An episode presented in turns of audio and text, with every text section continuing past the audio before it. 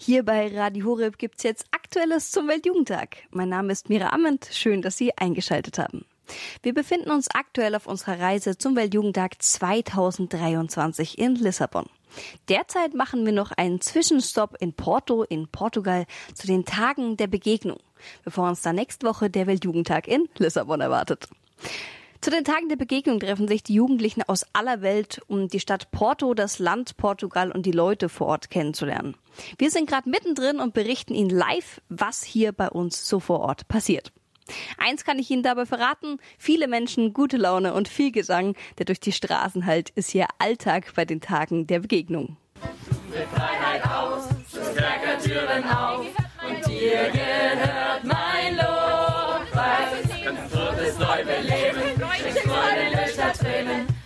dir gehört mein Lobpreis. Wie man wohl kaum überhören kann, ist die gute Laune der Pilger offensichtlich trotz Schlafmangels vorhanden. Und wir wollen heute mehr erfahren, mehr über das Land, die Leute und die Kultur von Porto.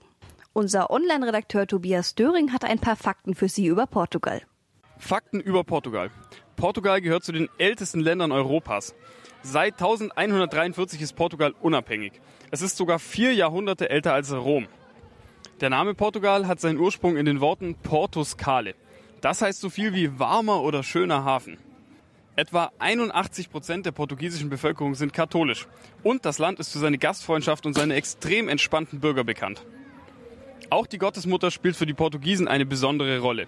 Einer der großen Gründe dafür sind sicher die Marienerscheinungen 1917 in Fatima. Hier ist die Mutter Gottes drei Hirtenkindern erschienen. Portugal ist außerdem eines der friedlichsten Länder der Welt. Beim Global Peace Index landet Portugal regelmäßig unter den Top 5 und ist somit eines der sichersten und friedlichsten Länder auf der ganzen Welt. Portugal hat sich wie kein anderes Land mit der Kunst der Fliesenmalerei beschäftigt. Überall in Portugal kannst du Azulejos an den Häusern in der Metro oder auf Parkbänken oder an Kirchen bestaunen. Portugal besitzt die längste Brücke Europas die Vasco de Gama Brücke. Sie ist über 17 Kilometer lang und verbindet Lissabon mit den südlich des Tejo gelegenen Städten Portugals, dem Expo-Gelände und dem Flughafen. Portugal, eine der ältesten Länder Europas und über 81 Prozent davon sind katholisch. Das sind auf jeden Fall Fakten, die der ein oder andere wohl noch nicht über dieses Land wusste. Und gehen wir doch einfach mal weiter zu den Traditionen des Landes.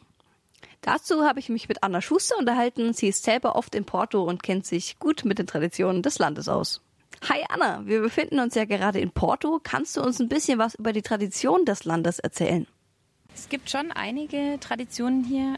Eine Tradition, die speziell in die es speziell in Porto gibt, ist äh, das Fest São João.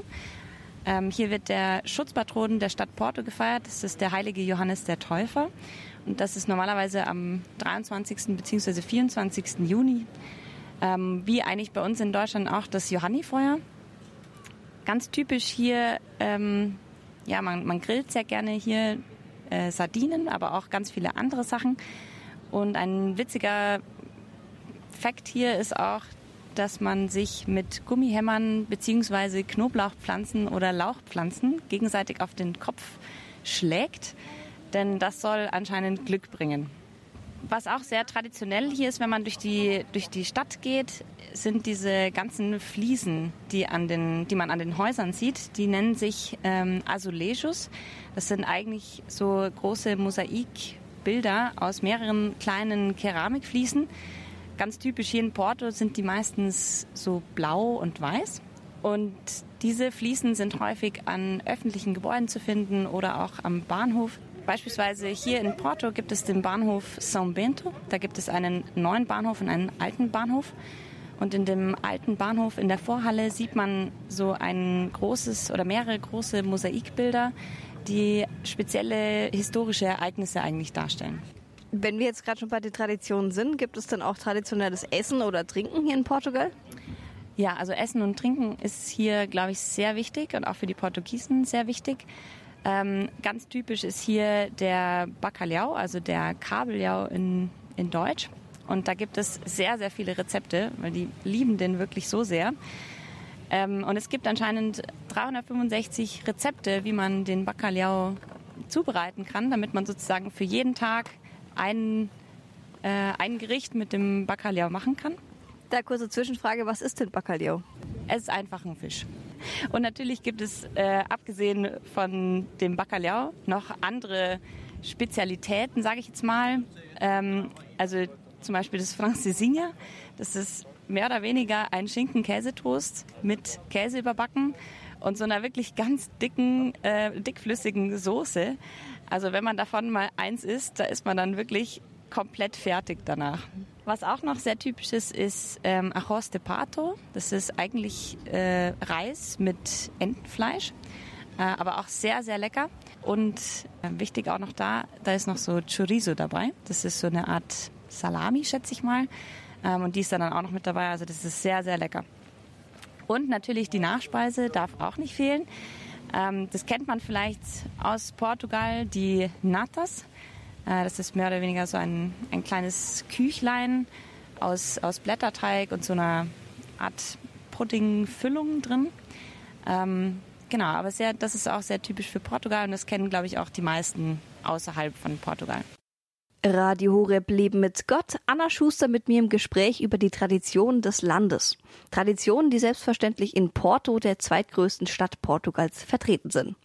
Derzeit befinden wir uns von Radio Horeb mit neun Kollegen vor Ort in Porto bei den Tagen der Begegnung. Ein Treffen der Weltjugend, um das diesjährige Austragungsland des Weltjugendtags kennenzulernen. Porto ist eine Stadt voller Charme, eine Stadt voller Kultur und bekannt für seine berühmten Bauten wie die Dom Luis Brücke oder die Kathedrale von Porto. Hören wir von Carmen Sonneborn, der Frau unseres Geschäftsführers Peter Sonneborn, was es über die Stadt Porto Wissenswertes zu erfahren gibt. Carmen ist nämlich mit uns dabei auf der Reise zum Weltjugendtag und hat sich die Stadt Porto und ihre Sehenswürdigkeiten etwas genauer angeschaut. Carmen, wie wirkt sich die Stadt Porto auf dich aus? Ähm, ich war jetzt sehr beeindruckend von so viele ähm, äh, historische Gebäude, äh, die ganze Gegend hier und ich war auch heute auch Richtung äh, Kathedrale unterwegs.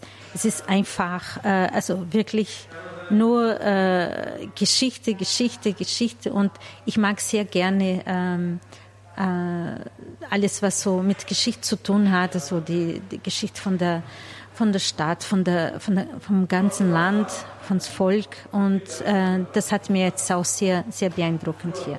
Hast du denn dir auch Sehenswürdigkeiten angeschaut und was hat dir da besonders gut gefallen? Ich habe nur äh, praktisch nur heute die, die Möglichkeit, ich bin zur Kathedra Kathedrale gefahren, äh, gegangen. Ähm, ja, also obwohl das sehr viele Leute waren, sehr viele Pilger da waren, ähm, das hat mir sehr gut gefallen, da in die Ecke, wo, wo die ähm, Heilige Eucharistie aufbewahrt ist. Das war auch, obwohl viele Leute da waren, aber war trotzdem so eine ruhige Ecke. Und hier ganz in der Nähe, äh, wo wir sind, gibt es eine Kapelle, heißt äh, Kapelle der Seelen äh, und sind täglich äh, ähm, fünf oder sechs heilige Messe und zwischendurch ist immer Anbetung. Und das war auch sehr schön. Ich war heute da und die Außenfassade es ist voll äh, mit Fliesen ähm, äh, verkleidet. Es ist ähm, sehr schön, sehr schön. Du hast gerade gesagt, du warst auch in der Kathedrale. Was hat dir denn da besonders gut gefallen oder was hat dich da besonders beeindruckt? Ähm, eben diese ähm, äh, obwohl so viele Leute da waren, aber das war trotzdem angenehm. Es ist sehr groß. Die Sakristei ist wunderbar, sehr groß, nicht nichts. Äh, ich habe gedacht immer, die Sakristei in Balderschwan so klein und die, die Sakristei dort so ah, herrlich. Darf man in die Sakristei einfach so reingehen, weil du das gerade so erzählst? Ähm, das kann sein, dass auch die, die alte Sakristei vom, vom weiß nicht, ob Kloster oder ob, ob überhaupt äh, so, ähm, wahrscheinlich ist es nur so die, die historische Teil, wo man, äh, das ist offen für die, äh, wo man, das man sehen kann.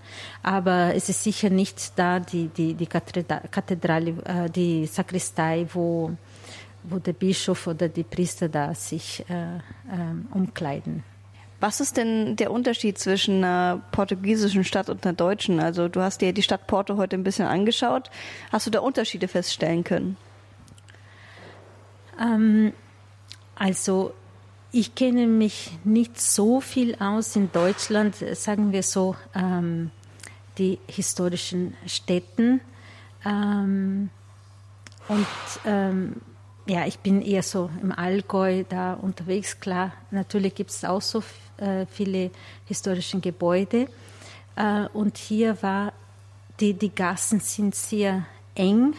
Da, ich habe heute eine gesehen, dass so ein kleines Auto kommt überhaupt nicht durch.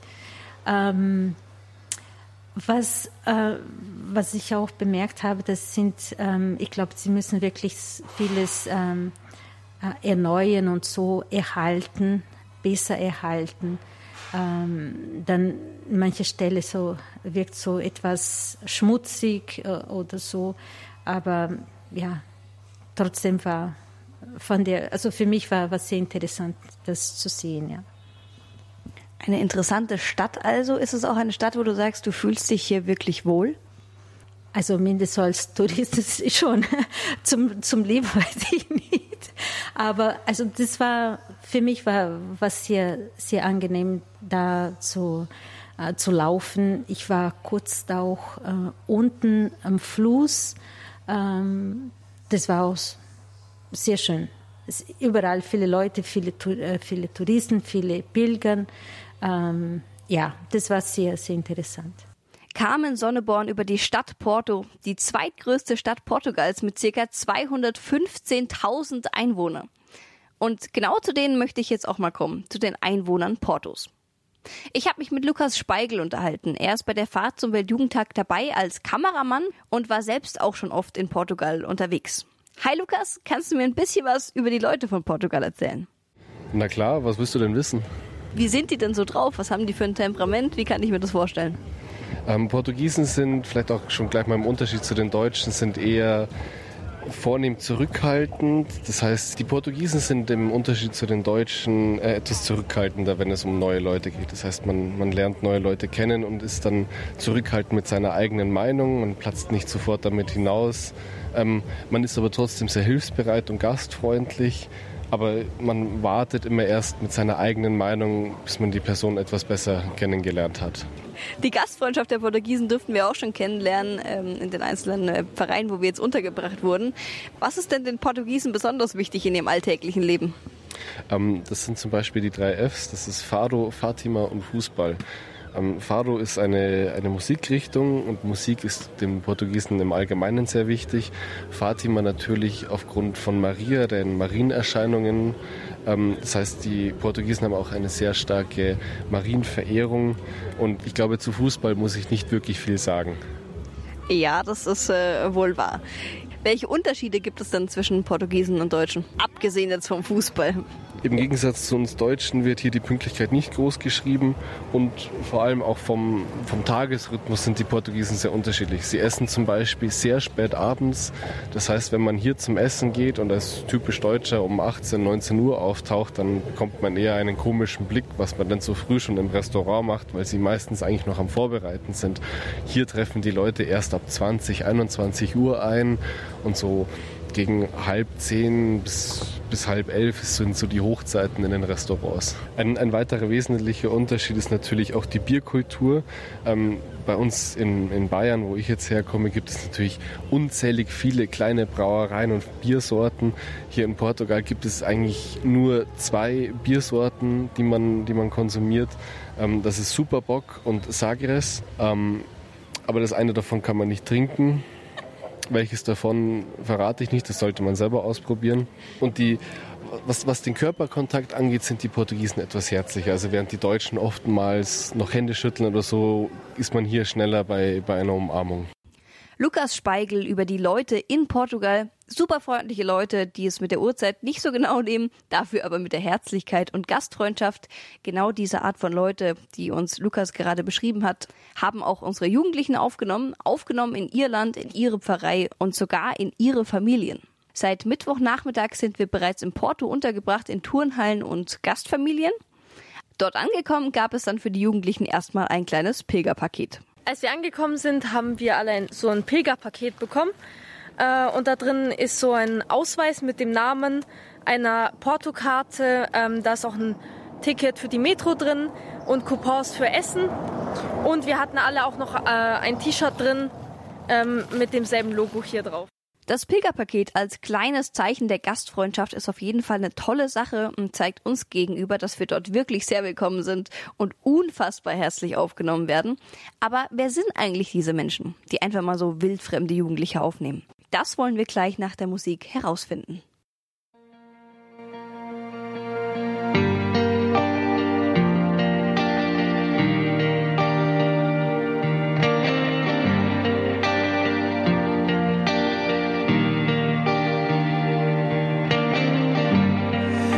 Nome que move montanhas, mares se abrem ao ouvir. Poder que vive em ser batalhas diante de mim.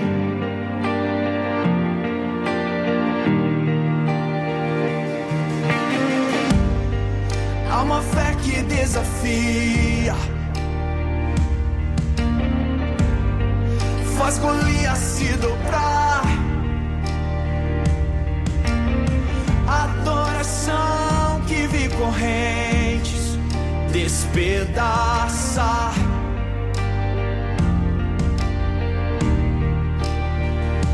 Nesse nome há poder, basta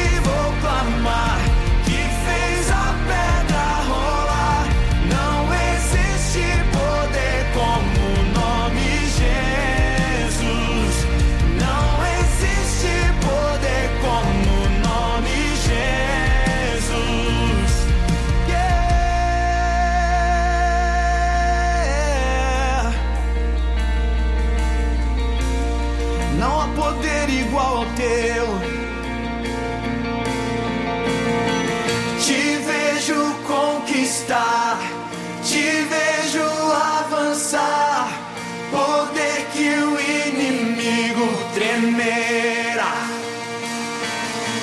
Milagres tu farás, promessas cumprir. Radio Horeb Leben mit Gott. In dieser Sendung wollen wir mehr erfahren, mehr über die Stadt, das Land und die Leute von Portugal. Was sind das für Menschen, die einfach so wildfremde Jugendliche aufnehmen? Mein Kollege Tobias Döring aus der Online-Redaktion hat einmal nachgefragt. Das sind Jugendliche, wo in der Pfarrei wohnen, wo auch beten und wo eigentlich uns mit ihrer Gastfreundschaft auch ihr Land repräsentieren wollen. Wie leben die? So genau kann ich es jetzt nicht sagen, weil wir in der Turnhalle wohnen, gerade im Moment und nicht bei Gastfamilien. Aber wenn man jetzt die Häuser so anschaut, im Vergleich zu uns nicht so luxuriös, sondern wirklich eher einfacher. Aber einfach reicht manchmal auch aus. Jesse, was ist dein erster Eindruck von Porto? Also Porto hat viele Treppen, hat sogar eine Rolltreppe, die sind wir auch schon gefahren.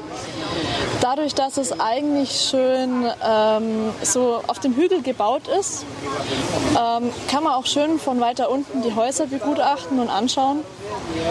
Und man merkt langsam, es kommt immer, kommen mehr Jugendliche an und deswegen steigt immer mehr die Weltjugendstagsstimmung.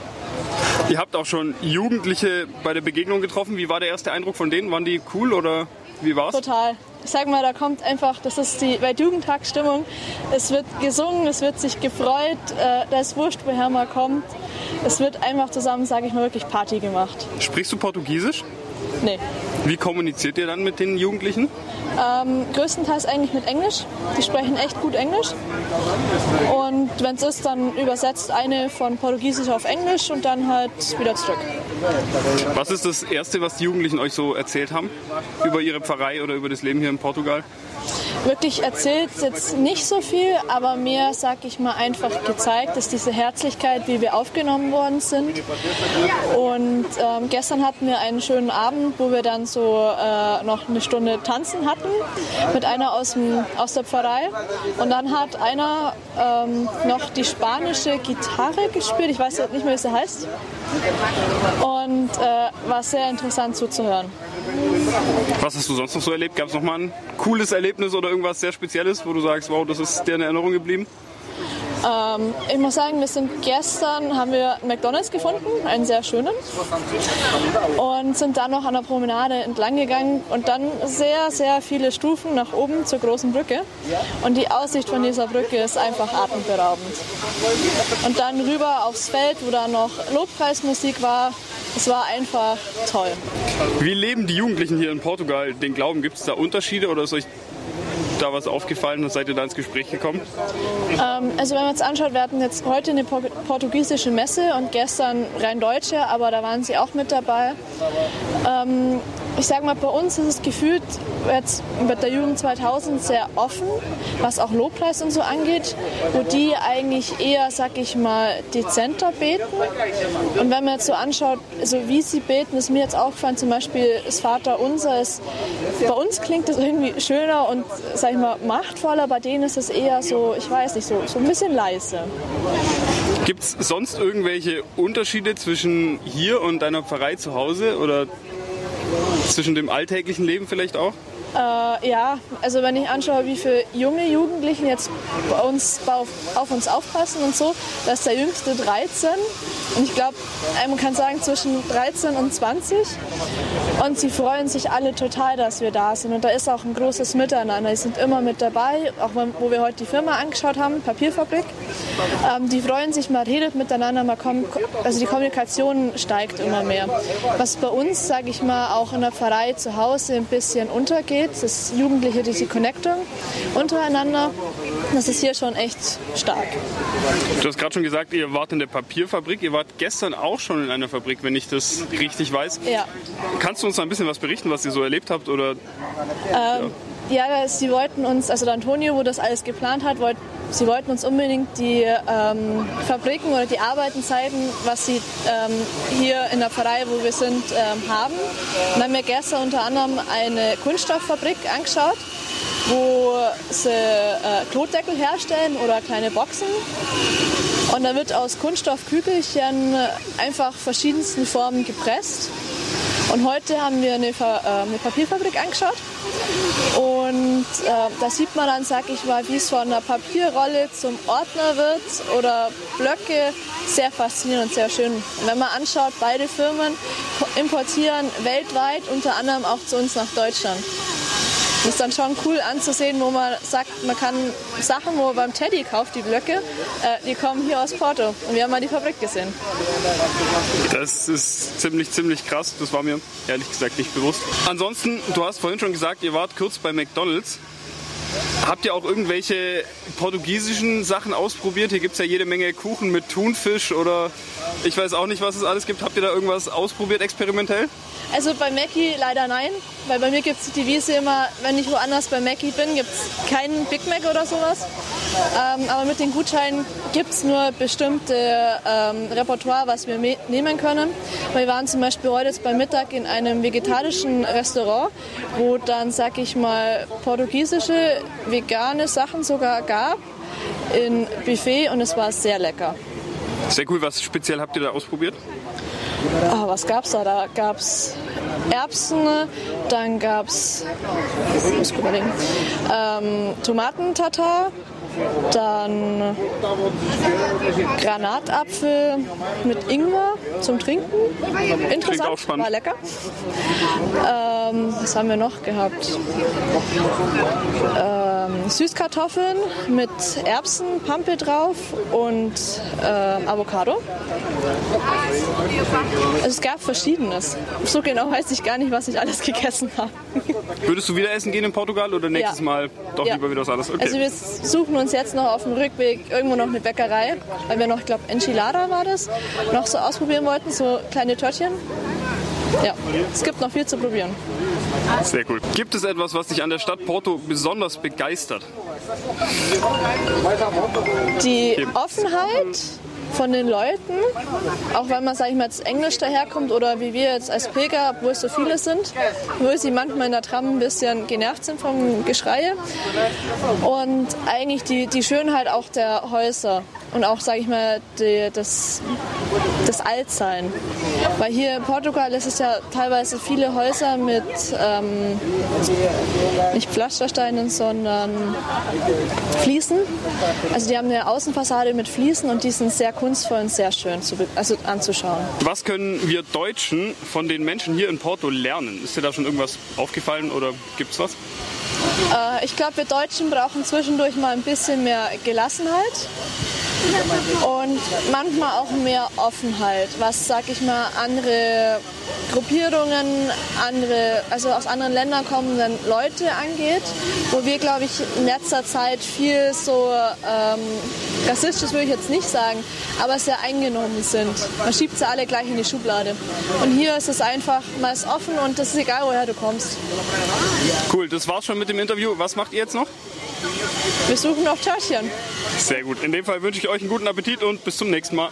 Die Tage der Begegnung, ein buntes Programm, um die Stadt, das Land und die Leute in Portugal kennenzulernen. Auch wir waren in den Straßen von Porto unterwegs und haben einige spannende Gespräche führen dürfen, bis ich eine bekannte Sprache gehört habe. Deutsch. Tatsächlich haben wir dort auch ein paar deutsche Pilger getroffen, bei denen ich es mir nicht nehmen lassen konnte, zu fragen, wo sie denn eigentlich her sind und was sie die letzten Tage schon erlebt haben. Hallo, ich bin Anna Mara. Hallo, ich bin Emily. Wir sind aus dem Bistum Paderborn und aus dem Dekanat Waldeck. Ja. Ähm, wie seid ihr irgendwie dazu gekommen, jetzt zum Weltjugendtag gefahren? Was hat euch dazu bewegt? Also meine Mama ist schon mal auf den Weltjugendtag gefahren und dann hat sie so ganz viel darüber erzählt und dann dachte ich mal, warum eigentlich nicht? Ich war schon auf zwei Weltjugendtagen, einmal in Madrid, einmal in Krakau. Und dann dachte ich, gehe ich auch noch mal ein drittes Mal. Wie lange seid ihr denn schon auf der Reise ähm, jetzt? Was habt ihr denn bisher alles schon so erlebt? Wir sind seit Sonntag unterwegs und waren am Montag äh, waren wir in Le Mans in unserer Partnerdiözese und haben einmal Zwischenstopp gemacht und dann sind wir weiter nach Porto gefahren. Was habt ihr denn bisher so erlebt? Also habt ihr Programm oder wie kann ich mir das vorstellen? Also in Le Mans hatten wir erstmal so ein bisschen ja, den Austausch zwischen uns und den Franzosen kennengelernt, also noch ganz viele verschiedene Menschen und dann ja erstmal wieder total lang mit dem Bus gefahren, aber dann ja jetzt in Porto ähm, ja in unserer Gemeinde einfach ein bisschen mit den Menschen da, ein bisschen in die Kirche sind wir gegangen, haben was zusammen gesungen und sonst verbringen wir viel Zeit mit der Gruppe. Genau. Sehr schön. Habt ihr denn jetzt hier schon in Portugal einige Deutsche treffen können oder wie sieht's da aus? Ja, wir haben schon durchaus auch viele Deutsche getroffen, aber ansonsten haben wir auch viele andere Sprachen gemacht, weil wir machen gerade eine Challenge, Okay. dass wir so viele Sprachen wie möglich treffen und dann mit denen ein Foto machen. Deswegen haben wir jetzt schon sehr, wie viel? 20? 22. 22, 22. Äh, Sprachen getroffen. Darunter aber auch Deutsche. In dem Fall habt ihr auf jeden Fall schon gute einige neue Bekanntschaften gemacht. Ja. Würde ich auch sagen. Das ist ziemlich cool. Ähm, was steht denn bei euch heute noch auf dem Programm? Oh, ich glaube, noch ein bisschen probieren, noch ein paar andere Menschen kennenzulernen und noch ein paar Sprachen äh, rauszufinden. Und sonst, ja, ich glaube dann einfach was mit der Gruppe, nochmal was essen und genau, sonst den Abend ausklingen lassen. Wie groß ist denn eure Gruppe? Je nachdem, wie du siehst. Also wie als ganz kleine Dekanat Waldeck sind wir Ja. 13 und sonst sind wir so 250 mit 250 Bistum Paderborn. Leute. Aber wir sind natürlich jetzt ein bisschen aufgeteilter. Wir waren fünf große Busse. Eine deutsche Pilgergruppe, die wir in Porto bei den Tagen der Begegnung getroffen haben. Auch sie sind auf dem Weg nach Lissabon zum Weltjugendtag 2023, das Treffen der katholischen Weltjugend mit dem Papst. Das war's heute mit einem Update. In der heutigen Sendung durften wir so einiges über die Stadt, das Land und die Leute von Portugal lernen, speziell über die Menschen hier in Porto. Radio Horeb begleitet die Jugend 2000 und einige Jugendliche aus dem Bistum Augsburg auf dieser Reise und berichtet ihnen live vor Ort, was bei uns so passiert. Wenn Sie immer auf dem neuesten Stand bleiben möchten, dann schauen Sie doch gerne mal auf unserem Instagram-Profil vorbei, radio-horeb, um einfach nichts zu verpassen. Hier bekommen Sie auch exklusives Material, das nicht unbedingt hier bei Radio Horeb auf Sendung läuft. Hiermit verabschiede ich mich von Ihnen und bedanke mich ganz herzlich für Ihr Gebet, dass der Jugendtag ein Segen für alle werde. Am Mikrofon Mira Amend. Bon dia, hola. Radio Horeb und Radio Maria sind für Sie in diesen Tagen unterwegs. Anlass der Reise der Weltjugendtag in Portugal. Der Weltjugendtag ist ein katholisches Großereignis, das von Papst Johannes Paul II. 1984 ins Leben gerufen wurde. In diesem Jahr findet der Weltjugendtag vom 1. bis zum 6. August mit Papst Franziskus und Hunderttausenden Jugendlichen in Lissabon statt. Motto: Maria stand auf und machte sich eilig auf den Weg. Unser Redaktionsteam begleitet 600 Jugendliche der Jugend 2000 und der Diözese Augsburg auf ihrer Weltjugendtagsreise bis zum 12. August. Für Radio Horeb und Radio Maria unterwegs sind Mira Ament, Astrid Mooskopf, Magdalena Heiden, Dora Goder, Tobias Döring, Iliane Grebe und Nadja Neubauer. Wir berichten in diesen Tagen für Sie live aus Spanien und Portugal und holen den Weltjugendtag in Ihre Wohnzimmer.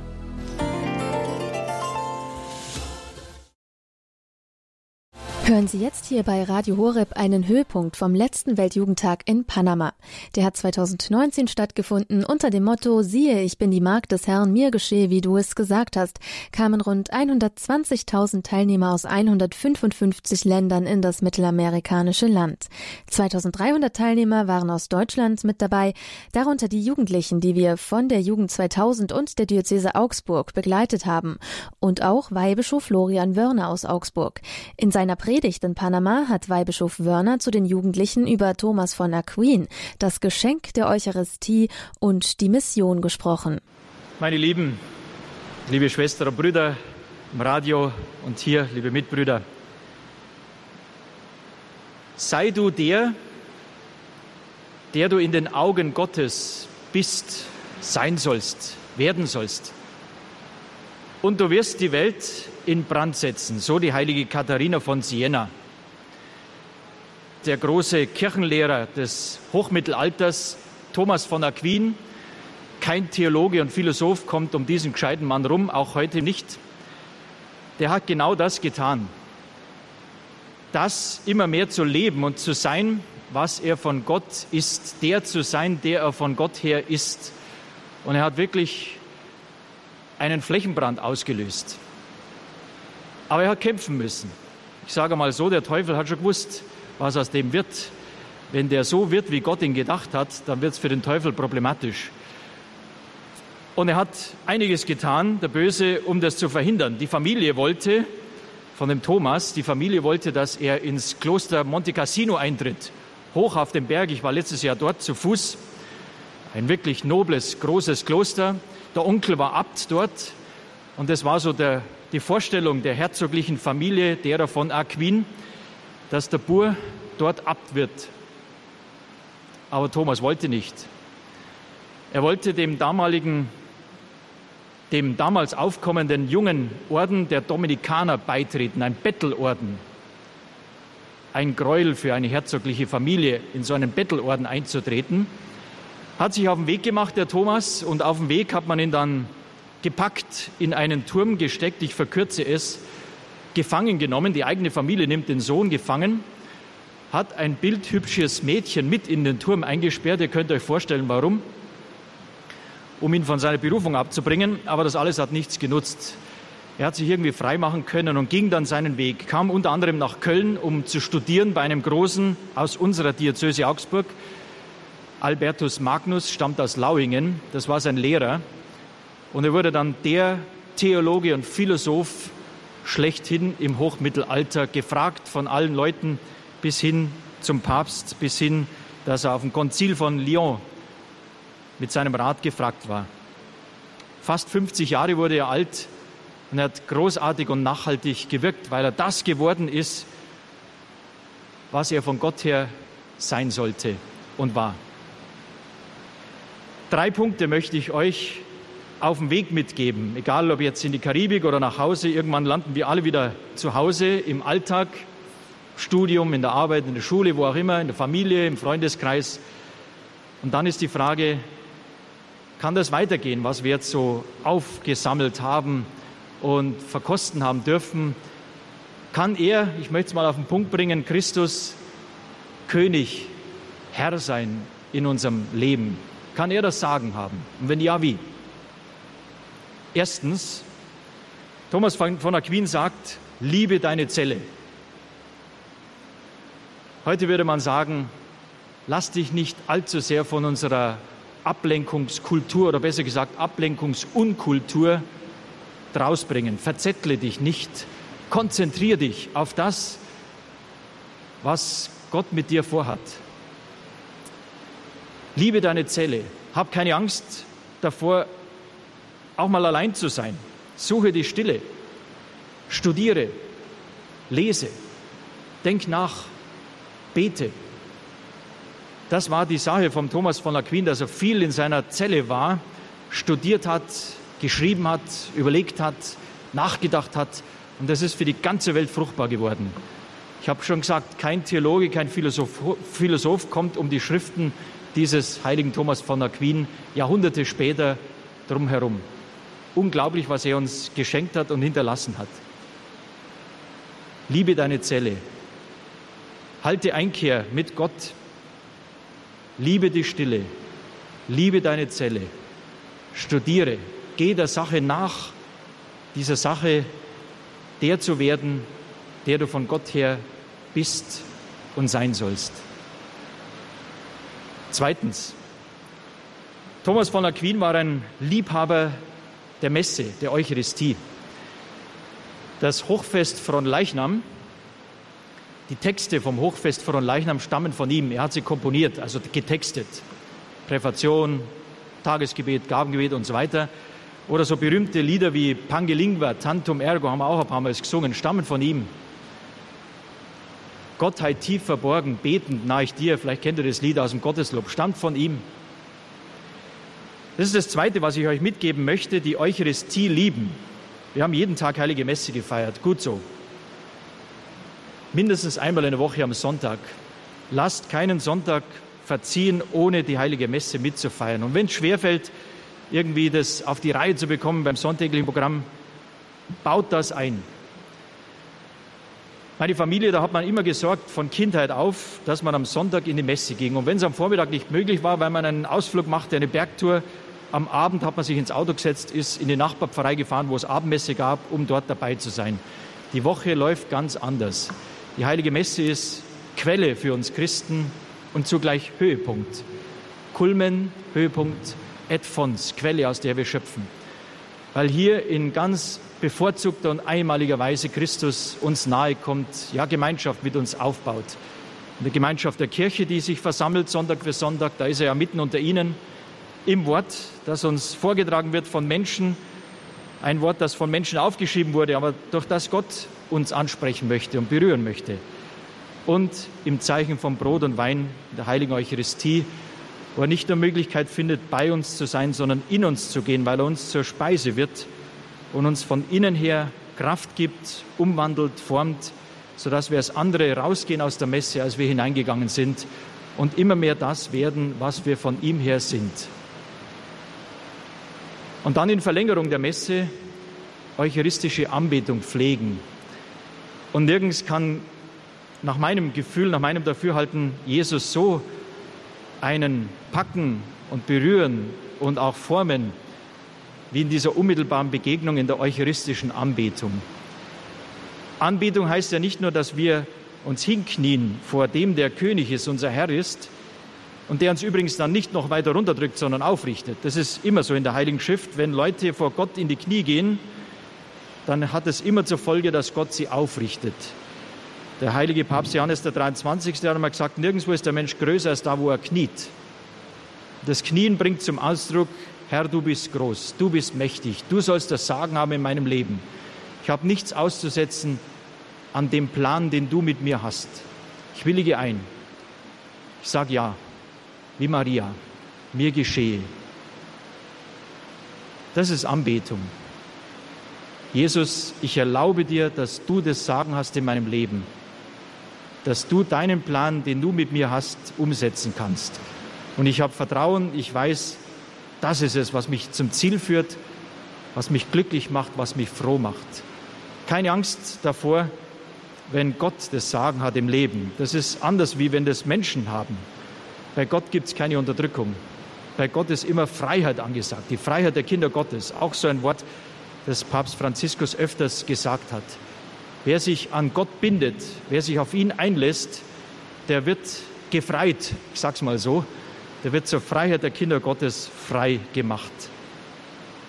Also die Eucharistie lieben, keinen Sonntag vergehen lassen ohne Messe und immer wieder die eucharistische Anbetung suchen, wo Gott uns so sehr formen kann, wo Jesus uns berühren kann und uns nach seinem Plan bewegen kann und formen kann.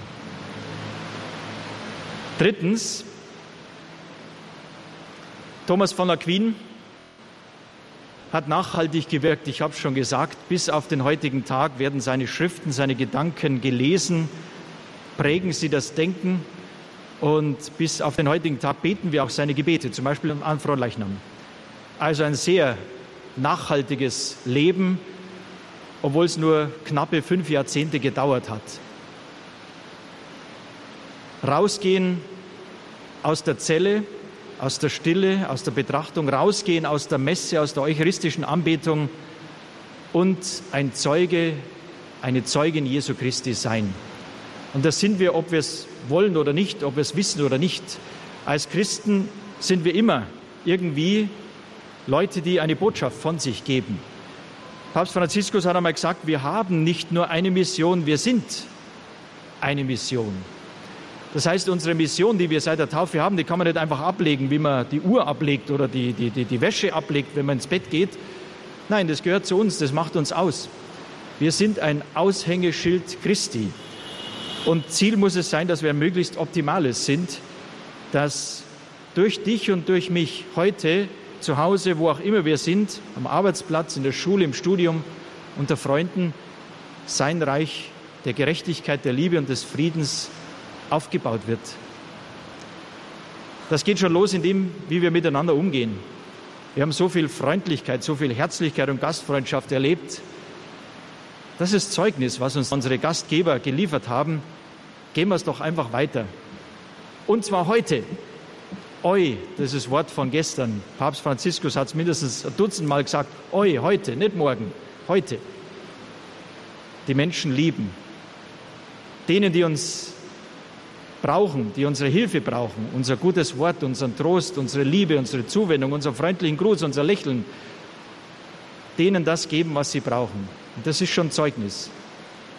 Und dann weiter auch mitteilen von dem, was uns aufgegangen ist im Glauben. Gott möchte heute auch zur Sprache gebracht werden, und zwar nicht nur hier am Ambo, auf der Kanzel, in der Messe, im Religionsunterricht, sondern am Arbeitsplatz, an der Uni, in der Schule, in der Familie, im Freundeskreis, im Bus. Ich nehme gerne Tramper mit, bin als Schüler öfters angewiesen gewesen, auch mitgenommen zu werden. Darum habe ich immer Mitleid mit denen, die am Straßenrand stehen. Und ich denke mir, die fahren schon mal mit, können nicht mehr aus, sind in meinem Auto, jetzt kommen sie dran. Also keine Angst, ich stülpe niemand was über, aber ich stelle Fragen. Mit Fragen kommt man oft sehr weit. Und dann fragen Leute zurück, ich bin als Priester, als Geistlicher, als Bischof erkennbar. Und die fragen dann, ja, wie sind Sie dazugekommen? Diese Frage wird mir oft gestellt. Wie sind Sie dazugekommen, Priester zu werden, Geistlicher zu werden? Und dann kann ich antworten. Bleiben wir niemand die Antwort unseres Glaubens schuldig. Versuchen wir einzuüben, die Dinge des Glaubens in Worte zu fassen. Das machen wir nicht leicht versuchen wir Sprache zu finden, die verstanden wird, die zu uns passt, die zündet, die Jesus heute hilft, sein Evangelium zur Sprache zu bringen. Er braucht deine Stimme, er braucht deinen Verstand, er braucht dein Herz, deine Hände und deine Füße, damit seine Sache heute präsent wird. Heute, nicht nur erst morgen, morgen auch, aber heute geht's los. Nichts auf morgen verschieben. Heute wird getan oder auch vertan, wie es in einem Lied heißt, worauf es ankommt. Also Zeugnis geben in Wort und Tat, so wie wir können, so wie sich die Gelegenheiten uns bieten und damit Jesus helfen, dass seine gute Botschaft, seine frohe Botschaft, die so wichtig ist, so essentiell, zur Sprache kommt, gehört wird, verstanden wird, aufgenommen wird im Herzen und gelebt wird. Maria hat gesagt, mir geschehe, wie du es gesagt hast. Ich bin die Magd des Herrn. Gehen wir dann nach Hause und fangen wir heute schon damit an zu sagen, ja, Gott, Jesus, ich bin dein Knecht, ich bin deine Magd. Auch an mir soll geschehen, wie du es gesagt hast. Papst Franziskus hat gestern in der Predigt gesagt, durch euer Ja kommt es darauf an, dass ihr Gott eine Eingangstür aufmacht, damit er heute das Feuer seines Geistes, ein neues Pfingsten in dieser Welt, in dieser Kirche möglich machen kann. Macht durch euer Ja wie Maria Gott die Eingangstür auf, damit er auch heute eintreten kann in diese Welt, in unser Leben, in unsere Umgebung, in unser Umfeld und ein neues Pfingsten, das Feuer seines Geistes in der Welt, in der Kirche zum Brennen bringen kann. Werde immer mehr der und sei immer mehr der, der du von Gott her bist und du wirst dieses Feuer entzünden. Amen. Weihbischof Florian Wörner seine Predigt an die Jugendlichen beim Weltjugendtag in Panama. Unser Weltjugendtagshöhepunkt vom letzten Weltjugendtag 2019. Nimm mein Jahr hieß die deutsche Hymne von Panama in Anlehnung an das Motto damals, siehe ich bin die Magd des Herrn, mir geschehe, wie du es gesagt hast. Siehe, ich bin die Magd des Herrn, mir geschehe, wie du es gesagt hast, das Motto des Weltjugendtags 2019. Wir nehmen Sie in dieser Sendung hier bei Radio Horeb mit zurück zu einigen Höhepunkten aus Panama. Das Thema Berufung war vor vier Jahren ein großes Thema, das auf der Langfahrt im Nachprogramm mit den Jugendlichen noch vertieft wurde. So in einer Ansprache von Pfarrer Johannes Prestele über das Thema Berufung. Ich lese euch eines von den Evangelien vor, wo ich finde, da kommt Berufung am besten rüber schon eines meiner Lieblingsstellen in der Heiligen Schrift. Kann man ganz viel dazu sagen, ich werde nur drei Punkte dazu sagen. Schau aus dem Johannesevangelium, erstes Kapitel. Am Tag darauf wollte Jesus nach Galiläa aufbrechen, da traf er auf Philippus. Und Jesus sagte zu ihm, folge mir nach. Philippus war aus Bethsaida, dem Heimatort des Andreas und Petrus. Philippus traf Nathanael und sagte zu ihm, wir haben den gefunden, über den Mose im Gesetz und auch die Propheten geschrieben haben. Jesus aus Nazareth, den Sohn Josefs. Da sagte Nathanael zu ihm, aus Nazareth? Kann von dort etwas Gutes kommen? Philippus antwortete, komm und sieh. Jesus sah Nathanael auf sich zukommen und sagte über ihn, da kommt ein echter Israelit, ein Mann ohne Falschheit. Nathanael fragte ihn, woher kennst du mich? Jesus antwortete ihm, schon bevor dich Philippus rief, habe ich dich unter dem Feigenbaum gesehen. Nathanael antwortete ihm, Rabbi, du bist der Sohn Gottes, du bist der König von Israel.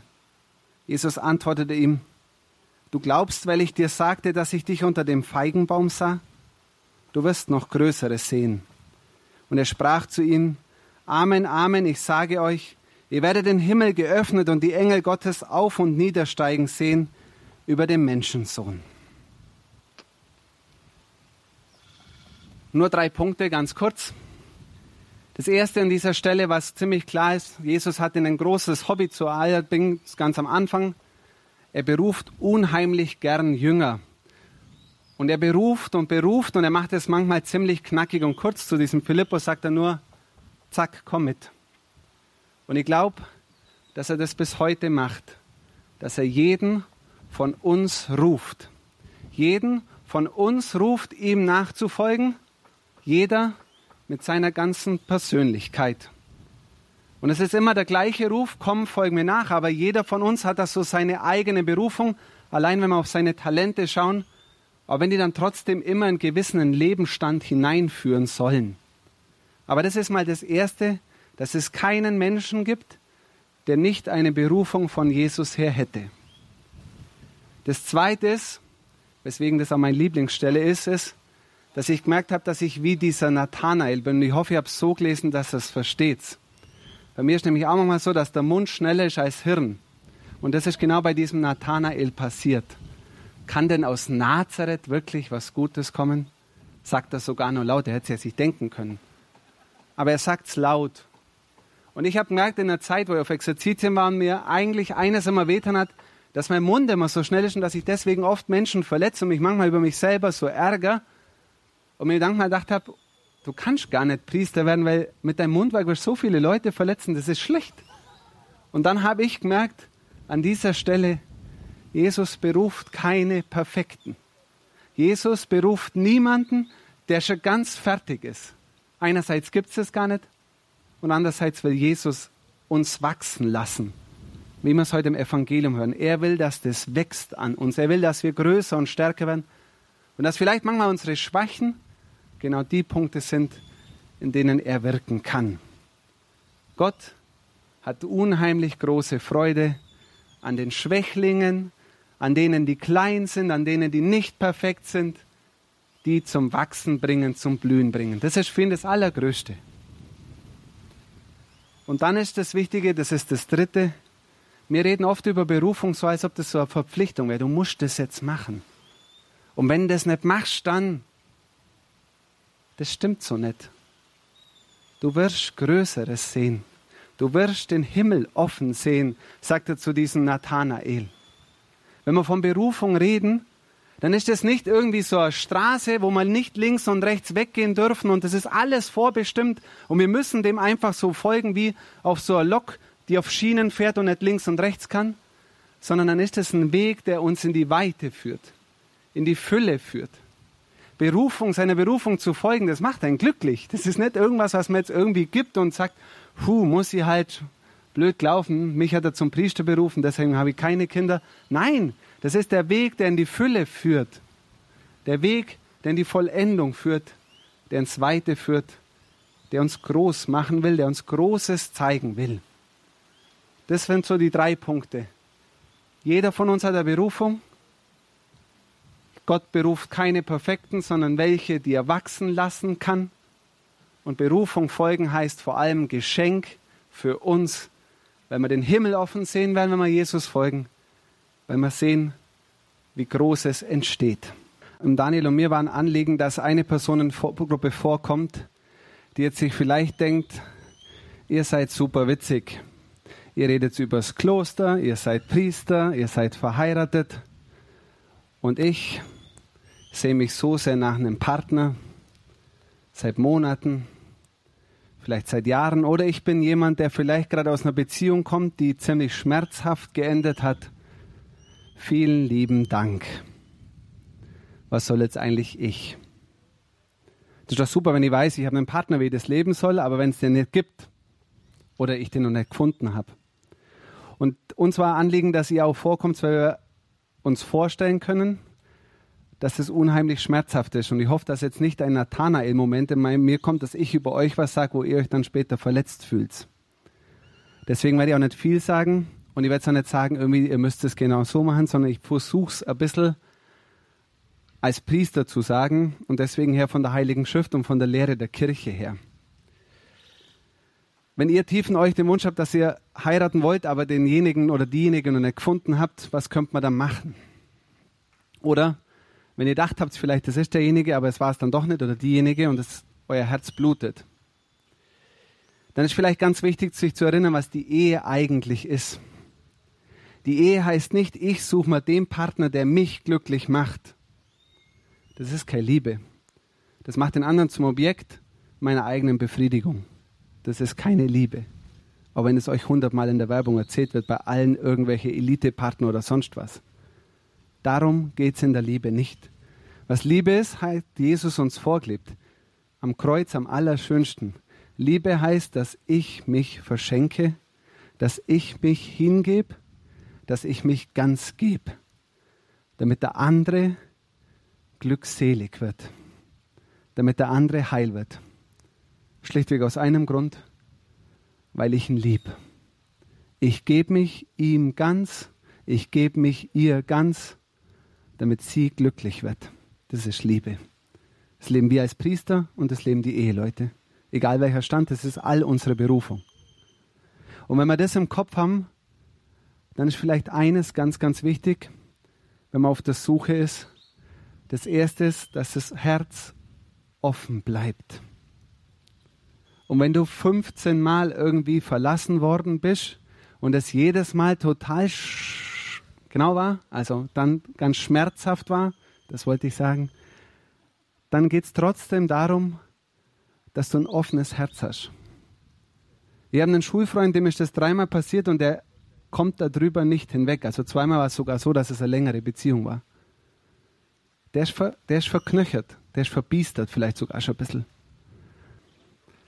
Also das ist das Erste, dass ihr immer wieder trotzdem ein offenes und liebensfähiges Herz habt und niemals euch irgendwie sagt, das wird eh nichts und die sind alle blöd und so denken, das ist nicht unbedingt das, was euch weiterbringt. Und das Zweite, das ist vielleicht noch das Wichtigere, wenn ihr auf der Suche seid und im Kopf habt, zu lieben heißt, ich will mich verschenken, dann verpackt euch als richtig schönes Geschenk.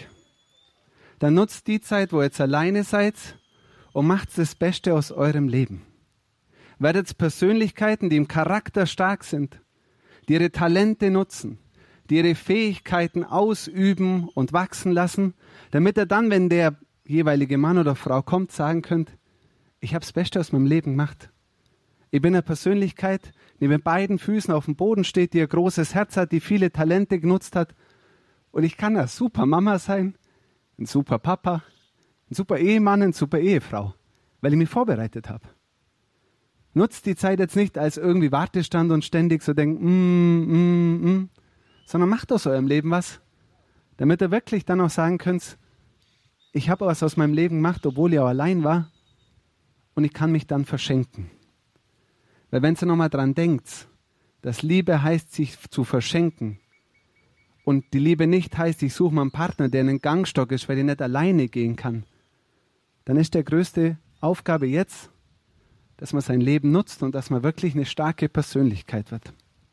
Egal, was ihr da jetzt genau konkret macht, da könnt ihr selber drüber überlegen. Aber ich glaube, das ist eure Aufgabe. Und deswegen ist das keine verlorene Zeit, sondern es ist eine Zeit, die man nutzen kann, die auch eine Zeit der Gnade sein kann, des Wachstums sein kann und die dann hoffentlich genau dahin findet, wo eure Berufung ist. Das wünschen wir euch alle. Das war jetzt das, was ich sagen wollte. Ich hoffe, das war für diejenigen, die das betrifft, ähm, irgendwie nachvollziehbar.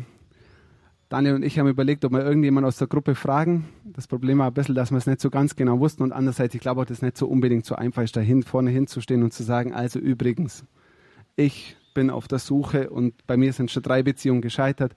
Deswegen hat es jetzt ein Priester übernommen. Wie gesagt, ich hoffe, es war kein Nathanael-Moment, wo mein Mund schneller war als mein Kopf und euch verletzt hat. Die zwei Gedanken wollte ich euch mitgeben. Pfarrer Johannes Prestele zu den Jugendlichen in Panama 2019. Damals stand der Weltjugendtag unter dem Motto Siehe, ich bin die Magd des Herrn, mir geschehe, wie du es gesagt hast. Wir erinnern uns an Höhepunkte aus dieser Zeit. Das Thema Berufung und seine unterschiedlichen Facetten spielt auch beim aktuellen Weltjugendtag eine Rolle.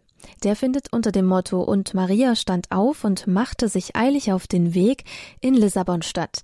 Radio Horeb und Radio Maria sind wieder mit einer Gruppe der Jugend 2000 und des Bistums Augsburg unterwegs und wir holen auch diesen Weltjugendtag für Sie ins Wohnzimmer. Folgen Sie uns gerne auf den Social Media Kanälen Instagram, Facebook, Twitter, YouTube. Bis zum 12. August sind wir für Sie unterwegs und berichten live von der Weltjugendtagsreise nach Portugal. Mehr zum Weltjugendtag in Lissabon gibt's auf unserer Homepage hore.org. Am Mikrofon Nadja Neubauer.